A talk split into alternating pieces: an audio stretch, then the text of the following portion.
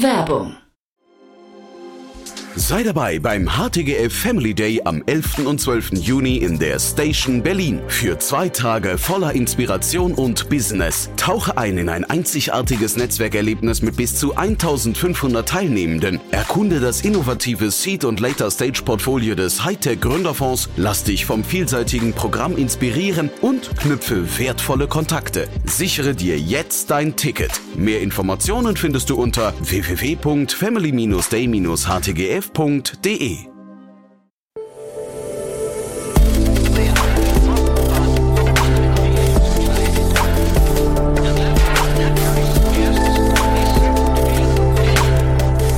Startup Insider Daily. Interview. Herzlich willkommen zu Startup Insider Daily. Mein Name ist Jan Thomas und heute die fünfte Ausgabe unserer Space Tech Reihe mit Lukas Leitner von Lakestar. Ihr habt hoffentlich die ersten vier Folgen gehört und genauso gestaunt wie ich, denn es ist wirklich ein faszinierendes Thema und ich glaube am faszinierendsten dabei ist, dass es zwar wie Sci-Fi klingt, aber unglaublich greifbar ist. Also Lukas spricht die ganze Zeit von einem Zeithorizont, von einem Umsetzungshorizont der nächsten fünf Jahre. Also all die Themen, die wir hier besprochen haben in den letzten vier Ausgaben und auch heute, stehen wirklich direkt vor der Tür. Das heißt, der Weltraum wird sich zeitnah sehr, sehr stark verändern. Es ist unglaublich krass zu sehen, wie viele Startups an verschiedenen Lösungen arbeiten, um den Weltraum zu nutzen für verschiedenste Problemstellungen, für verschiedenste Lösungen. Und heute sprechen wir über das besonders faszinierende Thema In-Space Infrastructures. Das heißt In-Space Manufacturing, Private Space Stations und Solar-Based Energy. Also Produktion im Weltraum, private Weltraumstationen und solarbasierte Energie im Weltraum. Ihr merkt schon, es klingt wie Science Fiction, aber ich habe es gerade gesagt, das ist es nicht mehr. Und warum das nicht mehr so ist, das erklärt euch jetzt Lukas Leitner von Lakestar. Startup Insider Daily. Interview. Sehr schön, ja, ich freue mich. Lukas Leitner ist wieder hier von Lakestar. Hallo Lukas. Ja, hi, freue mich wieder hier zu sein.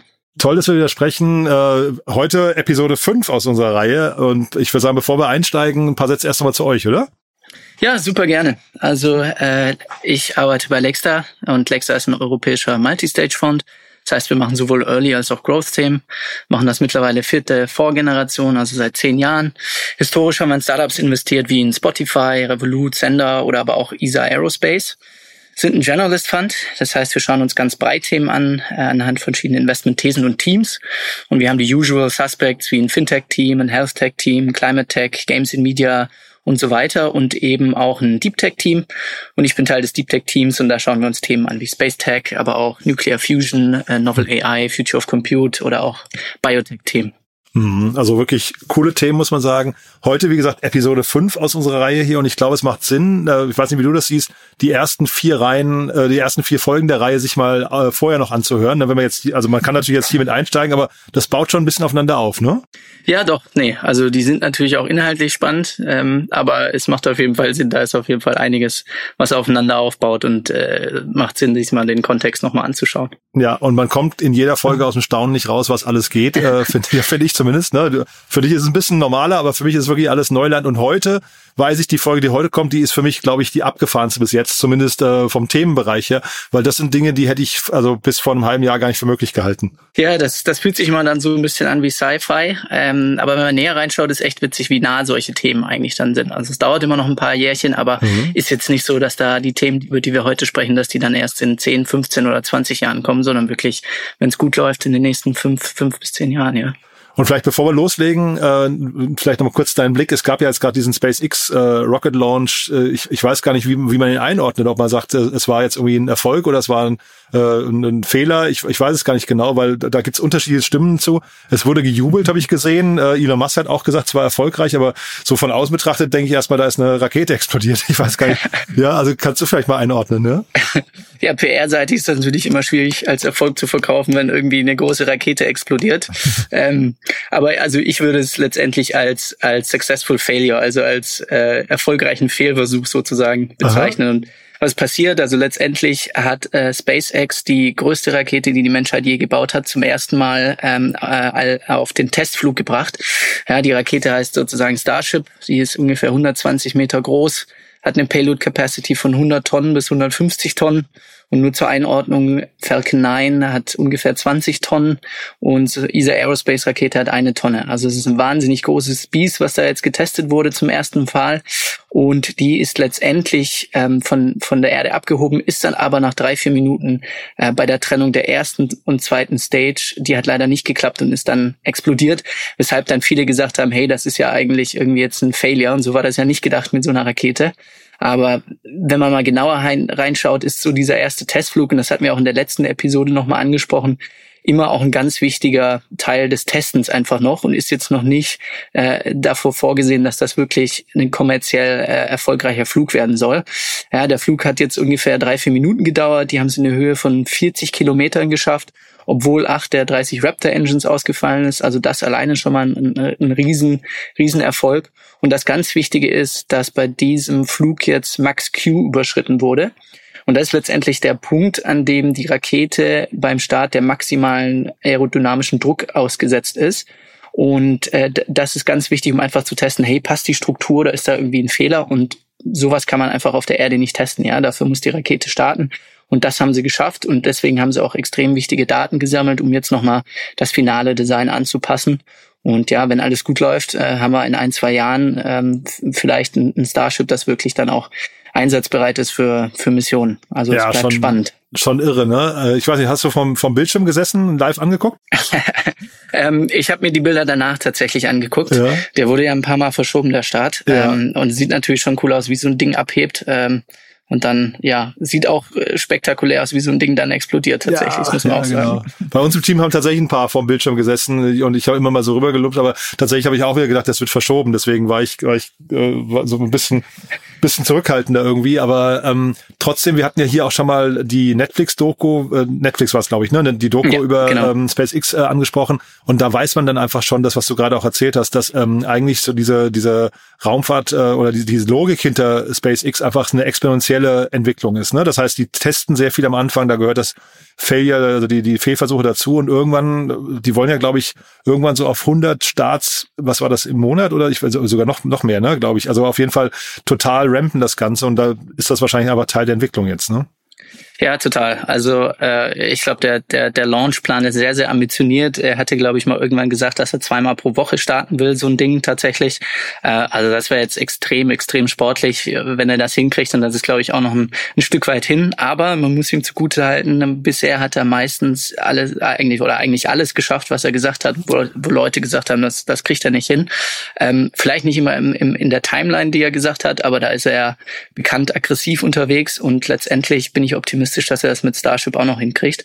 Und da können wir in der nächsten Folge vielleicht auch nochmal drüber sprechen, was das denn eigentlich auch für Deep Space Exploration irgendwie bedeutet oder ob, ob wir es als Menschheit sogar schaffen, äh, äh, uns nicht nur auf dem Mond oder Mars breit zu machen, sondern vielleicht auch noch darüber hinaus. Aber das, das für die nächste Folge. Ja, genau, aber vielleicht trotzdem die Brücke halt eben zu unserem Thema von heute, ne? Denn also irgendwie müssen die Dinge, die jetzt da quasi äh, in so eine in, in so ein In-Space-Ecosystem irgendwie installiert werden, die müssen ja auch da hochkommen irgendwie. Ne? Deswegen braucht man, also ich glaube, dass ein SpaceX oder ein ESA Aerospace und sowas, dass die funktionieren, ist schon die Grundvoraussetzung. Ja, total. Also Access to Space ist die, die Infrastrukturtechnologie, die wir brauchen und wo wir ja auch sagen, hey, sowas brauchen wir in Europa und im besten Fall nicht nur von staatlichen Organisationen wie der ESA oder NASA, sondern eben auch von privaten Unternehmen, die im, im Wettbewerb zueinander stehen und da eben auch die besten Raketen gewinnen lassen sozusagen. Und ähm, die Frage ist dann natürlich, wie baut man so ein In-Space Ökosystem auf. Ähm, ja, und, und auch was ist das vor allem, ne? Ich glaube, das ist so ein bisschen die Frage, ne? Vielleicht kannst du das mal, bevor wir jetzt zu tief schon einsteigen, äh, nochmal kurz so, so, so ein bisschen Grundwissen vermitteln, weil ich habe, wie gesagt, mir ein bisschen die Augen gerieben, als ich das gelesen habe, aber wie gesagt, eigentlich kann das doch gar nicht, gar nicht funktionieren. ja, also wir, wir haben ja schon über die Nutz, äh, Nützlichkeit von verschiedenen Raumfahrttechnologien gesprochen, ja, wie Satelliten für Wildfire Detection, Water Monitoring, Satelliten-Internet. Äh, ich glaube, Starlink hat jetzt mittlerweile irgendwie 1,5 Millionen Subscriber und da wird noch viel, viel passieren. Also kurzum ist Raumfahrttechnologie wahnsinnig, wahnsinnig nützlich. Und die In-Space-Ökosystemfrage ist letztendlich die Frage, welche Infrastruktur brauchen wir denn in Space, um diese Services bestmöglich zu ermöglichen und aufrecht zu erhalten, ja, oder vielleicht auch ganz neue Services zu bauen. Also die, kurz um die Frage so ein bisschen, was brauchen wir denn, um eine, um eine florierende Wirtschaft aufzubauen? Und was da hilft, ist, glaube ich, immer eine Analogie ja, zu, zu irgendwie der Wirtschaft auf der Erde. Also was brauchen wir hier, um eine gute Wirtschaft aufzubauen? Wir brauchen Logistik-Services, um Güter zu transportieren. Ja, wir brauchen Tankstellen, um Autos äh, oder Lastwagen wieder, wieder auffüllen zu können. Wir brauchen Aufenthaltsorte, Lagerhallen. Äh, wir brauchen aber auch eine Müllabfuhr, wir brauchen Kraftwerke, äh, wir brauchen Industrien und, und eben auch die Möglichkeit, Dinge Dinge herzustellen. Und da muss man sich dann immer fragen, wie kann man denn das, was irgendwie auf der Erde äh, existiert, um ein Wirtschaftssystem aufrechtzuerhalten, wie kann man das in, in so einen Space-Kontext setzen und wie, wie würden dann Services konkret aussehen? Aber heißt das, wenn ich dir das richtig folge, dass wir ähnliche Services, wie du sie gerade aufgezählt hast, dann auch, äh, was nicht nach und nach im Weltraum sehen werden? Also jetzt nehmen wir das Beispiel Logistik. Das, das gäbe es dann auch oder ist es quasi die, die haben wir gerade schon ein bisschen angerissen, vielleicht auch die Grundvoraussetzung, aber vielleicht kannst du mal den, den Baustein einfach mal nehmen und mal erläutern, wie du den siehst. Ja, also wir hatten ja schon über Raketen gesprochen. Das ist ja letztendlich irgendwie die Frage, wie komme ich denn überhaupt ins All? Aber äh, die Logistikfrage ist ja noch viel größer. Das ist dann letztendlich so Fragen, wie kommen denn Güter eigentlich auch wirklich ähm, von von der Rakete zur zur, zur Raumstation? Ja? Wie ähm, kommen Güter aus aus dem All zur Erde wieder zurück? Das heißt, da brauchen wir Return-Technologien. Und die Frage dann natürlich aber auch, wie können Güter von A nach B im, im, All, im All selbst äh, transportiert werden? Ähm, und das klassische Beispiel ist dann natürlich irgendwie, wie kommen jetzt Versorgungsgüter auf die ISS? Äh, da gibt's dann so Companies wie, wie, wie in SpaceX mit ihrer Dragon Capsule, äh, aber auch die Soyuz Kapsel und eben auch in Europa die Exploration Company, die letztendlich sowas aufbauen will. Also so die Frage, wie kriege ich denn die Last Mile Delivery ähm, äh, im, im Space gelöst? Ähm, Logistik spielt aber auch für Satelliten eine Rolle. Ähm, wir wissen ja, wie die ins All kommen mit so Raketen. Ähm, letztendlich werden die aber nur an bestimmten Drop-off-Points von diesen Raketen losgelassen. Und das ist dann nicht immer der finale Orbit für die Satelliten. Also mit Orbit meint man sozusagen die, die Umlaufbahn, auf dem ein Satellit um die Erde fliegt. Also in welcher Höhe und Richtung. Und je nachdem, in welchem Orbit er fliegt, deckt er andere Regionen zum Beispiel ab. Und die Frage, dann, die dann ist für diese Logistikunternehmen, ist, wie kommt ein Satellit von dem Drop-off-Point der Rakete zu dem finalen Orbit? Und da gibt's dann äh, solche, solche Unternehmen, die die Space Tags bauen, also die dann wirklich sozusagen Last Mile Delivery für Satelliten machen, also die sich dann an so einen Satelliten anheften und ihn dann von A nach B äh, äh, transportieren. Ähm, gibt's ein ganz bekanntes Unternehmen, die Orbit in, in Italien, die, dann, die das machen und da führend sind. Also auch da Europa eigentlich ganz, ganz gut aufgestellt. Ähm, ja, und letztendlich natürlich auch die Frage, wie, wie können wir Menschen transportieren und nicht nur Güter. Ähm, da ist der Exploration Company auch dran, die ihre Kapsel dann irgendwann auch für Menschen auslegen wollen und nicht nur für Güter. Das ist aber noch mal ein bisschen schwieriger einfach, weil die Zulassungs- und Sicherheitsvorkehrungen natürlich noch mal ein bisschen höher sind, als wenn ich da irgendwie äh, mein Butterbrot transportieren oder dann doch irgendwie Astronauten. Also ist dann noch mal ein Ticken schwieriger. Und siehst du das trotzdem greifbar dass, oder in greifbarer Zukunft, dass äh, Menschen, sag mal, dass, dass es normal wird, Menschen irgendwie zu transportieren? Ähm, ja, also was heißt normal? Also ich glaube, äh, die Frage, äh, ob, ob Menschen ins All fliegen oder nicht, die ist, ist ja letztendlich schon geklärt. Wie viel mhm. äh, oder wie oft ist so ein bisschen die andere Frage. Und dann, ob das auf amerikanischer oder europäischer Technologie äh, passieren wird, ist nochmal die andere Frage. Ähm, aber Ziel von ganz vielen Unternehmen ist natürlich da Space Tourism ähm, wenn man es jetzt für die breitere Bevölkerung anschauen will, äh, auch zu ermöglichen. Da ist sowas wie ein, wie ein Virgin äh, Galactic. Ich glaube, die wollen nächste Woche tatsächlich schon den nächsten Space Tourism Flight ähm, äh, äh, äh launchen. Aha. Das heißt, ähm, ja, da sind viele Unternehmen sehr daran interessiert, vor allen Dingen auch reiche Milliardäre und ich könnte mir schon vorstellen, dass in den nächsten zwei, drei Jahren für eine gewisse, äh, äh, ja, ge gewisse finanzielle äh, ausgestattete äh, gesellschaftliche Schicht das doch in greifbarer Nähe tatsächlich ist.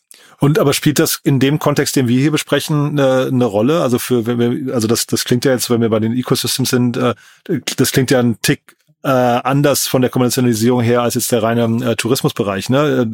Äh, ist der hinterher nur dazu da, um Dinge zu finanzieren und sich damit irgendwie ein Polster anzulegen oder ist der, hat er auch eine andere Relevanz?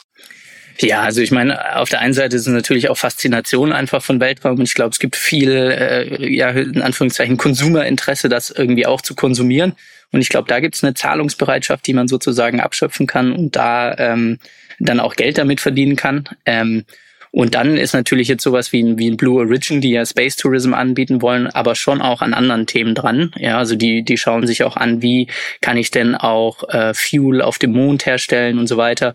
Und da dient natürlich sowas dann schon auch zu, zum Cross-Financing von, von anderen Research und, und Projekten, die eben nochmal, was die Timeline eingeht, nochmal ein bisschen weiter draußen sind. Mhm. Und Stichwort Fuel, du hast ja vorhin auch schon angesprochen, sag mal, wenn man so die Infrastruktur, die man auf der Erde braucht, äh, mal äh, adaptiert. Äh, sind das hinterher, also weil ich, ich ne, wir, wir haben ja schon über Weltraumschrott gesprochen in einer der früheren Folgen. Ähm, mhm. Ist das quasi der, der, der, das Schicksal der ganzen Raketen, die da hochfliegen, dass sie irgendwann zu Weltraumschrott werden? Oder gibt es da tatsächlich die Möglichkeit, die irgendwann wieder aufzutanken da oben und dann äh, treten sie auch die Heimreise wieder an und so weiter? Mhm. Ja, es ist eine ganz wichtige Frage. Also ähm, Space-Tankstellen spielen tatsächlich auch eine große Rolle, damit man jetzt eben diese ganzen äh, Space-Tags oder sonstigen Servicer-Vehicles, die man dann entwickelt, nicht nur einmal benutzen kann, sondern einfach mehrmals benutzen kann. Oder tatsächlich dann auch die Satelliten selber, die so eine Lebenszeit haben von zehn, zehn Jahren. Und bevor die zum Weltraumschrott werden und irgendwie mit 30.000 Kilometern der, äh, in der Stunde um die Erde fliegen und dann eine große Gefahr darstellen, ähm, muss man sich natürlich überlegen, kriege ich das nicht nachhaltig nachhaltiger hin und da dabei spielen dann Space-Tankstellen tatsächlich eine wichtige Rolle. Und letztendlich kann man sich das irgendwie relativ simpel vorstellen. Ja, das ist dann äh, ein, ein Depot, äh, das gefüllt ist äh, mit mit ähm, Fuel oder mit verschiedenen Types of Fuels und letztendlich gibt es dann Servicer-Vehicles, die ähm, von diesem Depot äh, Fuel mitnehmen und eben dann zu Satelliten bringen oder zu zu anderen ähm, äh, Spacecrafts, die die die bef wieder befüllt werden müssen. Ähm, und letztendlich ist das tatsächlich eine eine reale Vision. Also gibt es Unternehmen wie ein Orbit Fab in den USA, die wirklich jetzt schon dabei sind und erste Verträge dann auch mit der NASA und so weiter abschließen, um eben solche äh, Space äh, Space äh, äh, aufzubauen. Ähm, die andere Seite davon, das geht jetzt nicht nur um Fuel, sondern natürlich irgendwie auch, geht mal was kaputt. Ja, Analogie zum Auto, das muss ich nicht nur irgendwie wieder befüllen, sondern ab und zu gibt's auch mal einen Reifenwechsel oder irgendwie die Technik ist ausgefallen und ich muss in eine Werkstatt. Und da geht es natürlich auch darum, dass man dann äh, Services aufbaut, um diese Themen anzugehen. Ja, ähm, das kann man sich dann über äh, so vorstellen, wie dass du relativ nah an einem Satelliten ranfliegst und dann mal schaust, hey, ähm, ist denn da irgendwas kaputt? Ist da irgendwie ein Sensorik beschädigt, weil es einen kleinen Einschlag gab? ähm, oder auch von der Erde aus schau, irgendein gewisser, irgendein gewisser Sensor funktioniert nicht, was ist denn da? Dass man dann ähm, auf diesen Servicer-Vehicles neue Sensoren von der Erde aus starten kann, die sich dann letztendlich an diesen Satelliten, die eine Fehlfunktion haben, äh, andocken können und dann eben wieder, wieder zum, zum Leben erwecken äh, können.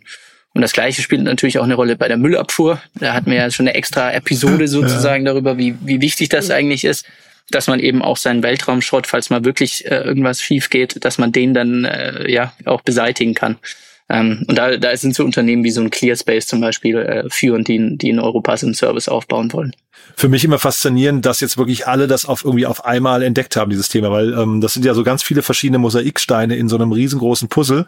Und irgendwie hat man das Gefühl, jeder Mosaikstein wird aber auch schon gefüllt. Das ist jetzt nicht so, als wäre da nur quasi so die eine Hälfte vom Bild, sondern man hat oder oder siehst du große Defizite gerade, Dinge, die noch fehlen in dieser ganzen in dieser ganzen Welt. Nee, du sprichst es eigentlich echt ganz gut an. Also es ist irgendwie so wirklich, wenn man von außen drauf guckt, erstmal Sci-Fi und man denkt so, uh, what the fuck, uh, wie kann das denn irgendwie funktionieren? Und wenn man dann wirklich mal reinschaut, gibt's eigentlich echt in jedem dieser, dieser Bereiche in Space-Ökosystem irgendwo ein Startup, das irgendwie eine verrückte Idee hat, wo man anfangs denkt, ja, das kann doch jetzt nicht wahr sein. Und teilweise haben diese Startups dann tatsächlich auch irgendwelche NASA-Verträge schon oder, oder Department of Defense-Verträge, wo man sich dann denkt, okay, das ist, das ist jetzt nicht nur Science Fiction, sondern da ist auch Geld dahinter irre, ja, muss ich wirklich sagen. Und jetzt haben wir im Prinzip gerade schon den Bogen geschlagen. Wir haben also Services und wir haben irgendwie Logistik und so weiter. Aber ähm, hinterher geht's ja, bei dem Transport geht's ja, du hast es auch schon ein bisschen umrissen, ne? ähm, geht's ja darum, verschiedenste Dinge auch zu transportieren. Was sind das alles für Dinge? Hat das immer was damit auch mit der Bevölkerung des, äh, des Weltraums und vielleicht des Marses irgendwann zu tun oder, oder vielleicht noch weiter? Ich weiß gar nicht, Deep Space hast du ja vorhin auch gesagt. Ähm, also was sind da so die, die, die Dinge, die transportiert werden müssen? Mhm. Ja, also den, den ganzen Bereich nennen wir In-Space Manufacturing und R&D. Ja, und da okay. gibt es dann letztendlich irgendwie eine Unterscheidung zwischen Gütern, die wir auf der Erde nutzen können, die im All produziert wurden, ähm, und aber auch natürlich um die Güter, die wir dann letztendlich ähm, in, äh, im, im All auch nutzen können. Und die zwei großen Bereiche, die jetzt äh, heute relativ heiß sind, das eine ist Pharma und Life Sciences. Da geht es dann um so Themen wie Tissue Growth, also dass man zum Beispiel äh, Organe in, im All herstellen kann. Ähm, und der zweite Bereich, der ist dann eher in der Medikamentenforschung an, angesiedelt, wo man Zellkulturen in Space bringt, ähm, um dann zu schauen, wie die sich denn eigentlich unter veränderten Bedingungen verhalten. Also die verhalten sich anders in Space als auf der Erde. Und das können dann so Kapseln sein mit Immunzellen, Nervenzellen, Muskelzellen, um, äh, um dann eben zu schauen, wie, wie, wie verhalten die sich in Space und daran For Forschung zu betreiben, um, um, um eben die, die, die, ja, die Zusammenwirkungen und Zusammenhänge anders zu verstehen, um daraus dann vielleicht neue Medikamente ableiten zu können. Ähm, da ist das eines der bekanntesten Unternehmen in, in Deutschland, ist Uri Gravity, die daran arbeiten. Also wahnsinnig spannend, wer sich das mal anschauen will. Ähm, und äh, die sind da auch relativ weit, weit fortgeschritten und haben schon erste ähm, erste äh, Kapseln auch schon zur, zur ISS geschickt für, für Research-Themen. Und der zweite große Bereich ist dann äh, die Frage Materials. Und da sind es hauptsächlich äh, Fiber Optic Cables, also Glasfasern und äh, aber auch die Semiconductor, also Halbleiter, äh, Produktionsschritte, die ausgelagert werden können. Und der große Vorteil letztendlich in Space ist, dass ähm, bei dieser Produktion die Molekülstrukturen oder die, die Anordnung der, der Strukturen viel klarer sind und viel sauberer, als wenn man das auf der Erde machen würde. Und dadurch steigt die äh, elektrische Leitfähigkeit, äh, der, der Energieverbrauch geht runter und die Lebensdauer äh, äh, geht höher. Ähm, und äh, das ist was, ähm, was auch zum Beispiel für den World Fund interessant ist, der in, in Space Forge interessiert, äh, investiert ist, die eben diese ähm, gewisse Teile der Halbleiterproduktion auslagern wollen. Und deren Mission ist dann letztendlich, das in All zu produzieren, die Halbleiter oder gewisse Produktionsschritte und die wieder auf die Erde zu bringen, um hier auf der Erde tatsächlich CO2 einzusparen. Also sowas, was man irgendwie ja als erste Reaktion irgendwie sehr counterintuitive äh, wahrnehmen würde. Äh, total. Also ich meine, du hast auch an anderer Stelle schon mal schon mal ein bisschen erläutert, dass man äh, also welche Themen man im im Weltall besser produzieren kann und warum. Aber vielleicht können wir es trotzdem mal, noch mal kurz ein bisschen durchgehen, weil für mich klingt das auch total counterintuitive. Das, das klingt so ein bisschen, als würde man eigentlich viel, viel höhere Kosten äh, auf sich nehmen, um dann mhm äh, was ich zu forschen für etwas, was hinterher aber auch nicht skalierbar ist, ne? ja, das ist natürlich, Kosten ist natürlich ein ganz wichtiger Faktor in diesem Businessmodell und da hoffen wir, dass, dass durch Starship und äh, die Reduktion der, der Launchkosten, dass das irgendwie fast zum, äh, zum vernachlässigten äh, Faktor wird. Mhm. Ähm, aber letztendlich, warum, warum InSpace interessant ist, ist, ähm, ja, kurz zusammengefasst, die Erde ist äh, ein wunderbarer Ort, um zu leben, aber nicht unbedingt so gut, um zu produzieren. Aha. Du hast auf der Erde ein paar Eigenschaften, die es einfach nicht, nicht ganz easy machen. Also das eine ist die Gravitation von einem G und den atmosphärischen Druck. Ähm, dann hast du eine unsaubere Atmosphäre, also über, überall sind eigentlich Staubpartikel, äh, die die ganz äh, wichtige Produktionsschritte erschweren. Und dann hast du Temperaturen, die irgendwie so von minus 50 bis 60 Grad natürlicherweise vielleicht gehen. Ähm, und alles darunter oder darüber erfordert eben großen Energieeinsatz und das, das treibt eben die Kosten. Und äh, im All sieht das eben anders aus. Also da hast du auf der einen Seite Zero Gravity, also kein, keine Gravitation letztendlich. Und dadurch kannst du zum Beispiel Organe viel besser drucken, weil es keinen Gravitationsdruck gibt, der diese feinen Strukturen dann wieder zum, zum Einbrechen lassen würde. Ähm, dann gibt's das Vakuum, das heißt, es ist eher äh, tendenziell sehr sauber einfach, die, die, ja, in Anführungszeichen, quote unquote, die Luft. Ähm, dann hast du eine Temperaturspannweite, die relativ groß ist. Ähm, also das alles re relativ frisch. Äh, so um die drei Grad über den absoluten Nullpunkt. Das heißt, es sind dann irgendwie minus 270 Grad Celsius. Ähm, und wenn die Sonne einmal draufknallt, dann hast du so ein Ding, was äh, gerne, gut und gerne mal schnell über 100 Grad werden kann. Und das alles irgendwie ohne Energieaufwand. Ähm, und dann äh, als letztes vielleicht noch die kosmische, kosmische, kosmische Strahlung, sorry. äh, die ist jetzt nicht sonderlich lebensfreundlich. Ähm, der, der ist man schon ausgesetzt, wenn man im, im Flieger sitzt. Und wenn man jetzt eben im All ist, dann äh, ist das nochmal deutlich höher und das kann letztendlich auch das Erbgut verändern. Also relativ gefährlich für Menschen in Anführungszeichen. Aber jetzt um Forschung zu betreiben und zu schauen, wie verhalten sich denn Zellkulturen ähm, äh, unter, unter veränderten Bedingungen und äh, größerem Anpassungsdruck. Und dabei kann eben äh, interessantes passieren, was für die Forschung und vielleicht dann auch für die Medikamentenentwicklung sehr interessant sein könnte. Siehst du dann so vor deinem geistigen Auge so Labore, die eben, äh, wie weiß ich, Roboter gesteuert sind? Also sind das quasi, äh, also siehst du da Menschen, die das machen oder siehst du Roboter? Weil ich frage mich gerade, ist ja hinterher auch wir müssen ja irgendwie auch einen Arbeitsplatz mhm. äh, äh zur Verfügung stellen, der irgendwie Spaß machen kann. Das, das sehe ich irgendwie da im Allen noch nicht so richtig, oder? Ja, es ist eine super wichtige Frage. Also da gibt es grundsätzlich zwei Approaches. Das eine ist das, was wir eigentlich schon kennen, das sind Raumstationen. Es ist nichts Neues. Also vor der ISS gab es ja auch schon Raumstationen. Und aktuell haben wir noch die ISS, auf der ja heute schon viel Forschung betrieben wird. Mhm. Also die Astronauten, die dort sind, die machen eigentlich den ganzen Tag nichts anderes außer Forschungsprojekte und vielleicht noch ein bisschen Muskeltraining, äh, weil, weil Zero Gravity so ähm, äh, anspruchsvoll auf ihre Muskeln ist. Ähm, und da sieht man, dass es extrem lange Wartezeiten gibt, um auf die ISS zu kommen, um da Forschung zu bereiten. Ähm, das heißt, die Kapazität ist beschränkt, das ist auch sehr teuer. Also unterhalb von der ISS kostet, glaube ich, so um die ein, zwei Milliarden im Jahr und die wird auch äh, am Ende des Jahres decommissioned. Ähm, das heißt, da gibt's jetzt auch Unternehmen, die sagen, hey, wir brauchen eigentlich private Raumstationen. Ähm, da gibt's echt viele, die auch sich jetzt äh, bis Ende des, äh, des äh, der Dekade tatsächlich jetzt im All befinden wollen. Das sind Axiom Space. Äh, ich weiß nicht, ob du das gesehen hast. Die haben auch jetzt neulich einen, einen neuen Raumanzug für die NASA entwickelt, ein neues Design. Ähm, und die wollen auch unter anderem eben auch eine private Raumstation aufbauen. Dann gibt's Orbital Reef, heißt das. Das ist eine äh, Kollaboration zwischen Sierra Nevada und Blue, Blue Origin. Origin, also äh, Amazon und Jeff Bezos. Aha. Und dann gibt's noch Northrop Grumman, so ein äh, riesen Defense-Unternehmen äh, in den USA, die wollen auch eine aufbauen. Ähm, China natürlich auch ganz vorne dabei mit ihrem Tiangong-Himmelspalast. Also Raumstationen, wo dann letztendlich auch Menschen sein werden, das ist zum Beispiel so eine Idee, wo man dann auch Produktionsschritte fortführen kann. Ähm, dann gibt's aber auch wirklich Ideen, dass man äh, ganz automatische, also äh, ja, nur für Roboter ausgelegte Raumstationen äh, baut oder Free Flyers, die dann letztendlich nicht im Weltall bleiben, sondern eigentlich hochfliegen, paar Monate dort bleiben, produzieren und dann wieder runterfliegen. ähm, äh, und die, die werden dann sozusagen auch ohne Menschen zu betreiben. Hm. Auch spannend, weil du gerade Defense angesprochen hast. Äh, wie ist da deine Einschätzung? Wo, wo kommt hinterher der größere Bedarf oder auch die größeren Budgets vor allem? Also ist das aus der Forschung äh, der ganze, also R&D-Bereich, den du gerade angesprochen hast, oder vielleicht dann doch Defense?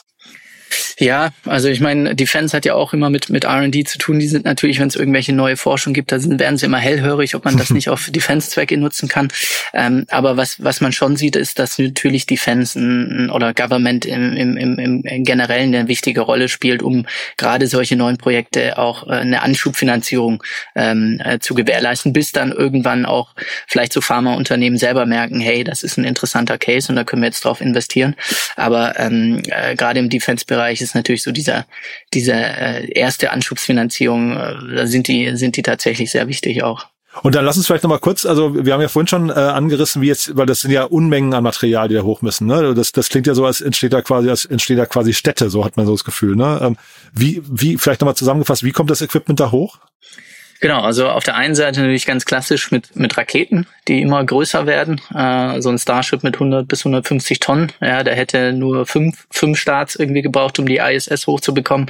Äh, vorher hatten wir irgendwie 30 Shuttle-Starts. Also äh, Raketen so das, das Haupt-Go-To-Vehicle. Ähm, ähm, Und dann natürlich noch ganz spannend, was jetzt über die nächsten äh, Jahre sicherlich relevanter wird, auch dass man ähm, ähm, 3D-Druckverfahren nutzt, um damit man jetzt nicht alle Strukturen äh, zusammenfalten muss, in Raketen packen muss und dann hochschicken muss, ähm, sondern dass man wirklich eigentlich im Prinzip ganz vereinfacht gesagt irgendwie eine, eine, eine, einen Sack Reis, äh, Sack Reis, einen Sack äh, Sand äh, irgendwie eine Rakete packt, hochschickt und dann letztendlich im 3D-Drucker ähm, äh, die Strukturen schaffen kann, die man, die man, die man braucht.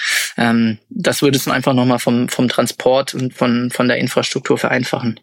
Ich äh, stelle mir gerade so vom geistigen Auge vor, wenn bei euch ein, ein, Startup reinkommt, das pitchen möchte und sagt, wir, wir entwickeln eine Technologie, bei der äh, weiß 3D-Druck im Weltraum irgendwie ermöglicht wird, um Ersatzteile zu produzieren. Also wie, wie man dann versucht, so einen Markt und eine, eine, eine Umsetzbarkeit sich vor, äh, irgendwie abzuleiten. Total ja, abgefahren. Du, du, du wirst lachen, aber es gab auf jeden Fall schon ein paar, die bei uns waren, die gesagt haben, wir wollen anfangen mit dem Druck von äh, Teilen für Satelliten 3D, äh, damit die im All nicht ausgefahren werden müssen. Also zum Beispiel sowas wie das James Webb Teleskop, das Aha. ist ja nur ins All bekommen, weil man wirklich innovative Entfaltungstechnologien mhm. eigentlich äh, äh, entwickelt hat. Ja, ich glaube, dass, dass, äh, dass äh, ähm, dieser Spiegel des James Webb Teleskop ist irgendwie 15 mal 20 Meter und sowas passt in keine Rakete. Das heißt, Aha. musste das zusammenfalten, was extrem komplex ist, viel kostet und auch risikoreich ist. Und äh, da gibt's dann Startups, die sagen, hey, wir entwickeln jetzt Schritt für Schritt äh, 3D-Druck, um ähm, damit man das eben nicht zusammenfalten muss, sondern in Space dann drucken kann. Also da, da hat man schon einige Pitches auf jeden Fall. Total abgefahren. Und vielleicht nochmal kurz zum Thema Energie. Wir hatten ja vorhin über das Thema Tankstellen gesprochen. Da habe ich mich schon gewundert, ähm, warum denn eigentlich Fuel? Weil es wird auch viel, viel logischer, wenn man eigentlich da oben anfangen würde. Man ist ja nah an der Sonne, äh, also eigentlich irgendwie mit, mit Sonnenenergie und dann hast du ja so SpaceX, Tesla, äh, Powerwalls, Batterien und sowas ist ja alles nicht mehr weit. Ne? Also wäre das nicht mhm. der logischere Weg, dass man über, über die Sonnenenergie geht? Ja, also es gibt verschiedene Technologien, wo man sich überlegen kann, wie kriege ich denn eigentlich die ganze Energie im All her? Ähm, manche sind nuklearbasiert, dass man sagt eben, äh, äh, ja, Nuclear Fission oder Fusion wäre, wäre irgendwie möglich, weil das so energiehaltig ist. Äh, da sind wir aber noch nicht, zumindest auf der Fusion-Seite wird das noch einige Zeit dauern. Dann hast du natürlich die klassischen Fuel-Lösungen, die, die den Vorteil haben, die Technologie ist einfach jetzt schon vorhanden und die, die liefert auch gute, gute Energie ähm, äh, und auch die Energie mit spezifischen Impulsen, so wie ich sie brauche, um eben im All zu steuern. Ähm, und dann ist als drittes natürlich Solar auch äh, super interessant und nicht nur witzigerweise für Energie, um, äh, um dann die im All nutzbar zu machen, sondern auch ja die Idee, ähm, Solar, äh, Space-based Solar Energy sozusagen zu, äh, zu, zu entwickeln. Also die Idee, ich habe Solarfarms im All, äh, die nehmen die ganze Sonnenenergie auf und beamen die runter auf die Erde und äh, machen die da dann äh, äh nutzbar. Ähm, und der große Vorteil oder die große Idee Vision ist, dass die Sonneneinstrahlung ja letztendlich irgendwie 24, fast, zumindest fast 24-7 nutzbar ist. Mhm. Ähm, das heißt, ich habe eine, eine, eine höhere Energieausbeute als hier auf der, äh, auf der Erde, auch weil die e Energie, die Strahlung viel hochenergetischer ist, als, als wenn sie erstmal durch die ganze Atmosphäre abgebremst wird. Ähm, und äh, es gibt Berechnungen, die sagen, du kannst eigentlich bis zu achtmal mehr Energie dann rausholen aus diesen Solarfarmen, die dann mit Mikrowellen auf die Erde runtergebeamt werden. Und die Herausforderung, die es eigentlich jetzt noch besteht, ist, ähm, dass die Energieverluste beim Runtersenden und beim Transformieren dieser Mikrowellen dann in Energie, die brauchbar ist, äh, dass die Verluste eben kleiner sind als, als diese 8x mehr Ausbeute. Ähm, das ist das eine. Und das andere ist, dass die Kosten natürlich auch jetzt nicht ganz äh, zu vernachlässigen sind. Das war jetzt historisch immer die Launchkosten. Äh, da muss man sich jetzt nochmal anschauen, ob Starship jetzt nicht eigentlich äh, äh, da auch was verändern wird. Ähm, und es gibt auch ein, ein Caltech-Paper dazu, die, ähm, die das mal berechnet haben, äh, provisorisch und gesagt haben, Levelized Cost of Energy käme so ungefähr bei, bei zwei Dollar pro Kilowattstunde raus. Ähm, Photovoltaik ist aktuell bei, bei ein paar Cent. Das heißt, da muss noch ein bisschen was passieren, aber es ist jetzt nicht mehr irgendwie äh, 1000x weg. Ähm, und witzigerweise hat die ESA tatsächlich auch äh, mit Solaris jetzt ein neues Programm gestartet, wo sie gesagt haben, äh, das ist eine Vorbereitungsmission, um dann in 2025 die finale Entscheidung zu treffen, äh, finanzieren wir ein äh, Space-Based äh, Solar Power Energy äh, Mission oder nicht. Also es ist auch tatsächlich gar nicht so weit weg. Ist ja irre. Ich frage mich, wenn ich so zuhöre, ähm, mit welcher Epoche man das so vergleichen kann. Ist das so ein bisschen vielleicht wie äh, von den Pferdekutschen zum Automobil? Das war dann auch irgendwie so eine Übergangsphase und plötzlich war das Automobil normal. Genauso wird es irgendwann normal sein, im Weltraum zu produzieren? Ja, ich glaube, das ist eine ganz witzige Analogie. Also es ist super counterintuitive, ne? hatten wir ja vorher schon angesprochen und ja. irgendwie fühlt sich noch so komisch an, äh, ja, Starship explodiert und so weiter. Das kann ja irgendwie noch äh, noch nicht funktionieren. Und ähm, ich glaube wirklich, dass das in in fünf Jahren echt noch mal ganz anders aussieht. Und da sprechen in fünf wir auch Jahren schon, meinst du?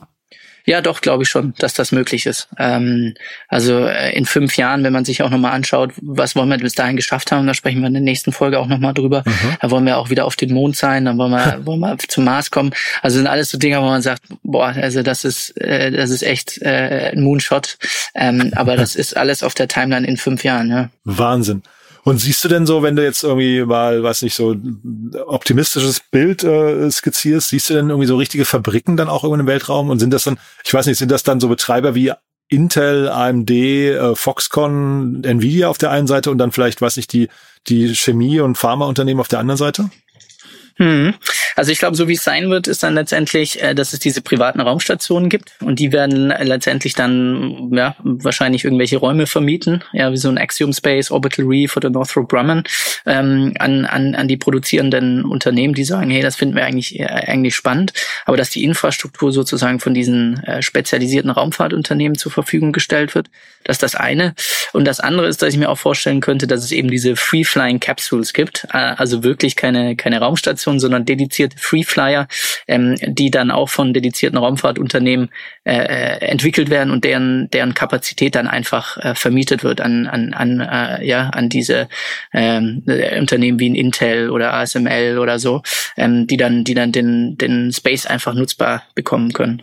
Aber es ist ja spannend, ne? wenn man das jetzt dann weiterdenkt, hast du so ein Unternehmen wie Intel, die ja irgendwie mal irgendwie, weil ich eine sehr, sehr äh, unangreifbare Brand waren, die haben auf der einen Seite ihr, was ich die ähm, die ganzen äh, Lieferketten-Themen, ne, also wo sie abhängig sind von bestimmten seltenen Ehren, was weiß ich was. Und auf der anderen Seite kommt jetzt eine neue, möglicherweise eine neue Schicht, wo sie auch wieder Abhängigkeiten haben könnten, weil sie nicht selbst in den Weltraum gehen können. Ne? Ja, also ich glaube, das ganze Thema Halbleiter ist äh, ist was, wo man echt ähm, sich genauer anschauen muss, weil das ja auch so eine so eine strategische, ja geopolitische strategische ähm, Komponente hat, mhm. äh, dass wir da als Europa auch schauen, dass wir da ähm, nicht abgehängt werden. Und klar, solche Unternehmen wie Intel ähm, ja, müssen, müssen auf jeden Fall Augen und Ohren offen halten, wo gibt's ähm, wo, wo gibt's vielleicht Konkurrenz und wo gibt's neue Abhängigkeiten. Und da ist InSpace sicherlich, ähm, sicherlich ein Risiko. Auf der anderen Seite ist das natürlich auch eine Chance für sie. Ähm, also solche Unternehmen wie SpaceForge haben jetzt äh, sicherlich auch noch nicht die, ähm, die, die Kompetenz, dann wirklich Chips in, im Gesamten herzustellen, sondern nur einzelne Produktionsschritte. Aber äh, klar, ähm, wenn ich in Space gehe, dann äh, muss ich als Intel äh, schauen, dass ich da auch die Vorteile nutze und eben Kollaboration mit solchen Unternehmen, Startups mit wie SpaceWatch eingehe, um da ähm, die Infrastruktur richtig aufzubauen. Wahnsinn. Lukas, wie immer, ich beneide dich um deinen Job, habe ich ja schon mal gesagt. ja, ich finde das großartig, mit was für Themen du dich auseinandersetzen darfst. Und äh, ja, to toll, dass du es mit uns geteilt hast. Nächstes Mal geht's dann, hast du ja schon gerade gesagt, ge gehen wir nochmal Richtung Mond und äh, richtig tief rein in den Weltraum, ne? Ja, nächstes Mal wird's äh, noch mal mehr Sci-Fi. Äh, also sprechen darüber, wie wir es schaffen können, wieder auf den Mond äh, zu kommen, wie wir da vielleicht auch zu schaffen zu leben. Sprechen über Moon und Asteroid Mining ähm, und warum das vielleicht auch ein wichtiges Zwischenziel ist, wenn wir wirklich noch weiter ins All vordringen wollen. Also es ja. bleibt spannend. Und ich glaube, man darf, haben wir ja vorhin schon gesagt, man darf Elon Musk tatsächlich äh, nicht unterschätzen. Ne? Wenn der sagt, er geht auf den Mars, dann ist das also möglicherweise eine Sache, die passieren kann. Ne? Ja, absolut. Ähm, und witzigerweise die erste, die nächste Mondumlandung, die ansteht, da wird auch äh, Kollege Steve Aoki, also der DJ, tatsächlich dabei sein. Den nimmt er mit, den Elon. Wahnsinn. Cool, Lukas. Du, da hat's mir großen Spaß gemacht. Dann vielleicht nochmal deinen Call to Action. Wer darf sich bei euch melden? Äh, nicht nur im, im Bereich Weltraum, sondern generell? Genau, eigentlich darf sich bei uns grundsätzlich jeder melden, der eine coole Idee hat und eine äh, Finanzierung sucht. Äh, und bei mir am liebsten natürlich irgendwelche Deep Tech-Themen. Ähm, da bin ich immer gespannt auf, auf neue verrückte Ideen. Super. Du, dann lieben Dank und bis zum nächsten Mal, ja? Super, bis zum nächsten Mal. Ciao. Ciao, ciao. Startup Insider Daily, der tägliche Nachrichtenpodcast der deutschen Startup-Szene.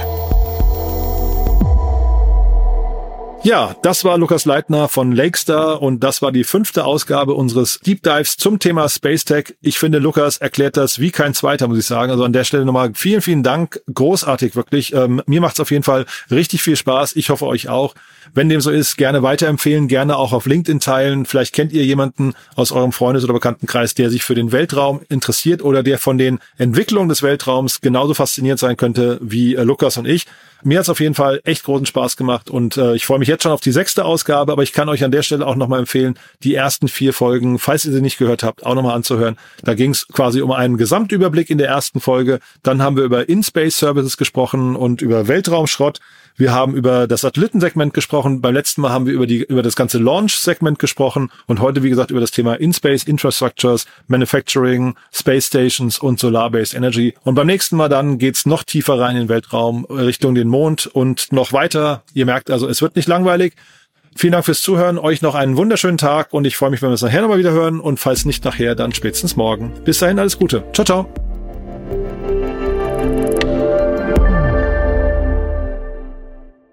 Diese Sendung wurde präsentiert von Fincredible. Onboarding made easy mit Open Banking. Mehr Infos unter www.fincredible.io.